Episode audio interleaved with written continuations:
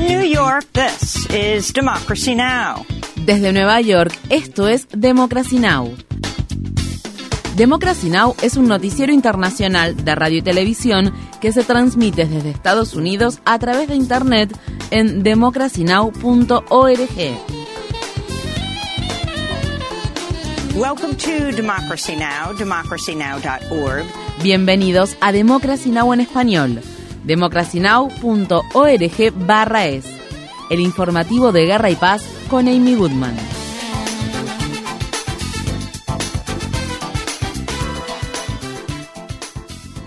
El humo proveniente de los cerca de 500 incendios forestales que afectan a Canadá envuelve gran parte de América del Norte en una neblina sin precedentes y ha generado alertas sobre la calidad del aire en 20 estados de Estados Unidos, en donde vive aproximadamente un tercio de la población del país. El miércoles, el índice de calidad del aire de la Agencia de Protección Ambiental de Estados Unidos para importantes ciudades como Cleveland, Chicago, Indianápolis, Milwaukee, Pittsburgh y Toronto alcanzó niveles considerados insalubres insalubres o muy insalubres luego de que éstas quedaran cubiertas por un denso velo de humo. La contaminación del aire en las proximidades de la ciudad de Detroit alcanzó niveles peligrosos. Mientras tanto, más de 100 millones de personas en Estados Unidos han recibido avisos y advertencias de altas temperaturas debido a que el domo de calor que afecta al estado de Texas se ha extendido a los estados del sureste del país. Asimismo, se pronostican temperaturas cercanas a los 40 grados Celsius en algunas zonas del estado de California.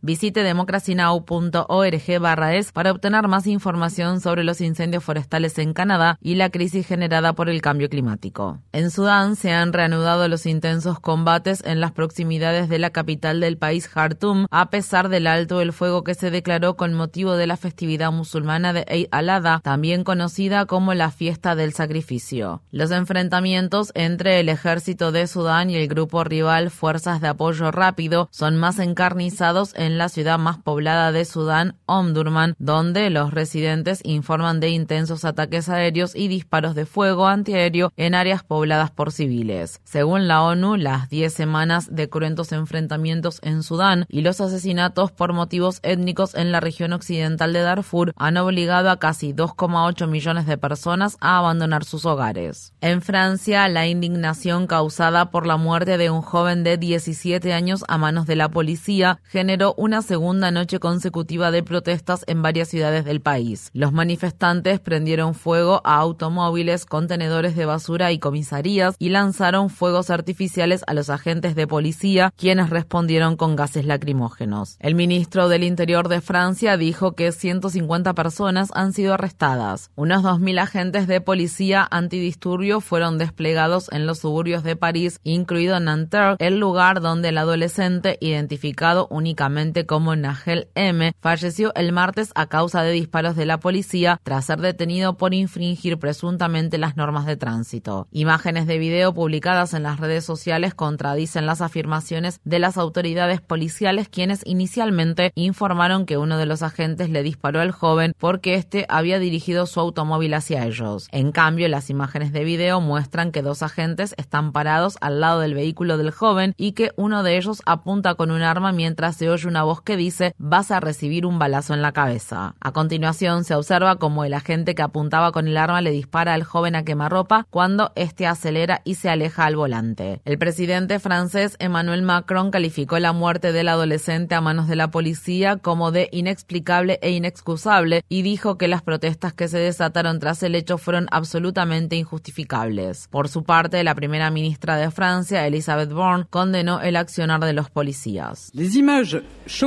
Las impactantes imágenes difundidas ayer muestran un accionar que claramente parece no ajustarse a los protocolos que nuestros agentes del orden deben seguir al interactuar con civiles.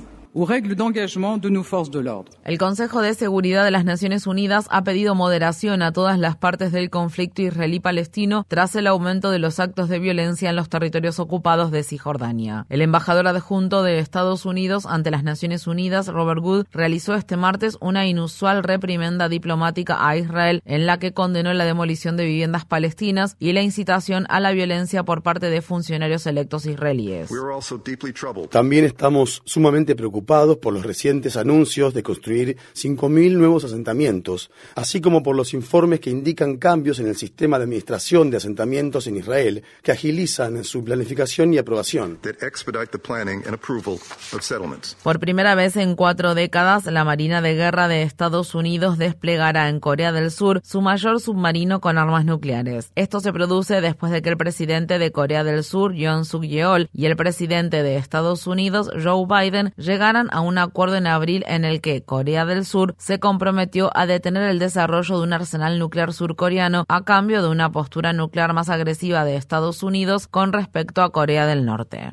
El presidente de Estados Unidos, Joe Biden, celebrará este jueves en Nueva York dos eventos de recaudación de fondos de campaña con donantes adinerados un día antes de la fecha límite para divulgar información ante la Comisión de Elecciones Federales. El miércoles Biden viajó a la ciudad de Chicago para un acto de recaudación de fondos con donantes demócratas adinerados que se llevó a cabo en la casa del gobernador del estado de Illinois, el multimillonario J.B. Pritzker. Biden también aprovechó su viaje a Chicago para destacar la gestión económica que ha llevado adelante su gobierno y presentar su plan conocido como Bidenomics como un sello distintivo de su campaña de reelección en 2024. En Estados Unidos, varios agentes de la oficina del sheriff del condado de Rankin, estado de Mississippi, fueron destituidos de sus cargos luego de que dos hombres negros presentaran una demanda en la que denuncian actos de tortura e intentos de agresión sexual por parte de los agentes. Michael Jenkins y Eddie Parker afirman que seis agentes entraron en enero a su casa situada en las afueras de la ciudad de Jackson y los esposaron, patearon y sometieron a la práctica de ahogamiento simulado. Los denunciantes también sostienen que los agentes se burlaron de ellos con insultos racistas, intentaron agredirlos sexualmente y los electrocutaron repetidas veces con una pistola eléctrica. Jenkins afirma que uno de los agentes le colocó una pistola en su boca y apretó el gatillo, lo que le laceró la lengua y le destrozó la mandíbula. Los denunciantes buscan obtener una compensación de 400 millones de dólares por parte del sheriff de Rankin, Brian Bailey, y seis agentes. El FBI, la Fiscalía Federal y la División de Derechos Civiles del Departamento de Justicia de Estados Unidos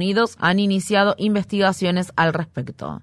En Nueva York, el ex infante de la Marina estadounidense blanco que asfixió hasta la muerte al artista callejero negro Jordan Neely en un vagón de metro de la ciudad se declaró no culpable de los cargos de homicidio involuntario en segundo grado y de homicidio por negligencia criminal. Daniel Penny se declaró inocente en la audiencia de lectura de cargos que se llevó a cabo este miércoles en un tribunal del distrito de Manhattan antes de salir en libertad bajo una fianza de 100 mil dólares. Penny volverá a comparecer ante el tribunal el 25 de octubre. Un fondo de defensa legal establecido por el equipo legal de Penny ha recaudado casi 3 millones de dólares. Daunte Mills, abogado de la familia de Neely, habló en las afueras del tribunal y prometió hacer justicia.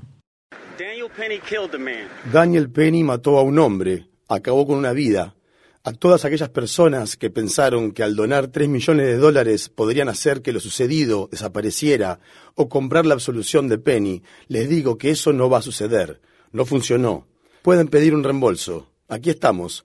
La ayuda está aquí. Así que de ahora en adelante, cuando se haga justicia, no se sorprendan y se escandalicen. El gobierno de Biden abandonó la investigación de derechos civiles que indagaba si los organismos reguladores de la contaminación del aire discriminaron a las comunidades negras de una región industrial del estado de Luisiana conocida como Corredor del Cáncer. El área cuya población es mayoritariamente negra cuenta con unas 200 plantas petroquímicas en un tramo de unos 128 kilómetros que se extienden a lo largo del río Mississippi. La Agencia de Protección Ambiental afirmó este martes en un recurso judicial que no había descubierto ningún caso de discriminación ni ninguna otra infracción de la Ley de Derechos Civiles de 1964, a pesar de los hallazgos iniciales que indicaban que funcionarios ambientales y de salud de Luisiana no proporcionaron información precisa a los residentes sobre las emisiones atmosféricas de cloropreno, una sustancia química peligrosa que se relaciona con casos de cáncer de pulmón y de hígado. En Estados Unidos, la empresa química belga Sol Solvay acordó pagar casi 400 millones de dólares para resolver demandas relacionadas con la contaminación del agua potable cerca de una fábrica de la empresa situada en el sur del estado de Nueva Jersey. Los fondos se utilizarán para mitigar la contaminación causada por sustancias perfluoroalquiladas, una clase de sustancias tóxicas comúnmente denominadas químicos eternos que no se descomponen en el medio ambiente ni en el cuerpo humano. Las sustancias perfluoroalquiladas se han relacionado con casos de cáncer, enfermedades del hígado y de la tiroides, mortalidad materna, defectos congénitos y otros problemas de salud. El acuerdo del miércoles se produce una semana después de que la empresa 3M acordara pagar más de 10 mil millones de dólares para resolver unas demandas en las que se le acusaba de utilizar químicos eternos de manera deliberada en sus productos, a pesar de los riesgos que estos implican para la salud humana. Esto se produce en un momento en que los congresistas republicanos están promoviendo una legislación que debilitaría los intentos de regular las sustancias perfluoroalquiladas y protegería a muchas empresas contaminantes de tener que rendir cuentas ante la justicia en virtud de la ley de responsabilidad, compensación y recuperación ambiental conocida como Superfound. Estados Unidos ha registrado sus primeros casos de propagación local de la malaria por primera vez en dos décadas. La doctora Debra Howry, directora médica de los Centros para el Control y la Prevención de Enfermedades de Estados Unidos, afirmó este martes que se diagnosticó esta enfermedad transmitida por mosquitos en cuatro personas del estado de Florida y una persona del estado de Texas. Esto es una preocupación ya que la malaria es una enfermedad potencialmente mortal que no se presenta con frecuencia en Estados Unidos y de la que no se habían reportado casos adquiridos en el país en más de 20 años. En 2021, la malaria infectó a casi 250 millones de personas en todo el mundo y causó la muerte de más de 600.000. La enfermedad la desencadena un parásito que se propaga a los humanos a través de ciertos tipos de mosquitos que prosperan en climas cálidos y condiciones húmedas. En los últimos años, debido al cambio climático, esos mosquitos han ampliado su área de distribución. El presidente del sindicato de camioneros Teamsters Union afirma que 340.000 trabajadores de la compañía logística UPS abandonarán probablemente sus puestos de trabajo el 1 de agosto y calificó el acuerdo sindical propuesto por la empresa de espantoso. El presidente de Teamster Union, Sean M. O'Brien, dijo en un comunicado, la mayor huelga de un solo empleador en la historia de Estados Unidos parece ahora inevitable. A los ejecutivos de UPS, algunos de los cuales cobran decenas de millones de dólares al año, no les importan los cientos de miles de trabajadores estadounidenses que hacen funcionar esta empresa. Los miembros del sindicato exigen que la empresa UPS presente su mejor y última oferta a más tardar el viernes. A principios de este mes, el 97% de los trabajadores sindicalizados de UPS votaron a favor de autorizar una huelga nacional si los gerentes no aceptan un nuevo acuerdo sindical antes del 31 de julio. Infórmate bien. Visita nuestra página web democracynow.org/es. Síguenos por las redes sociales de Facebook, Twitter, YouTube y SoundCloud por Democracy Now! es.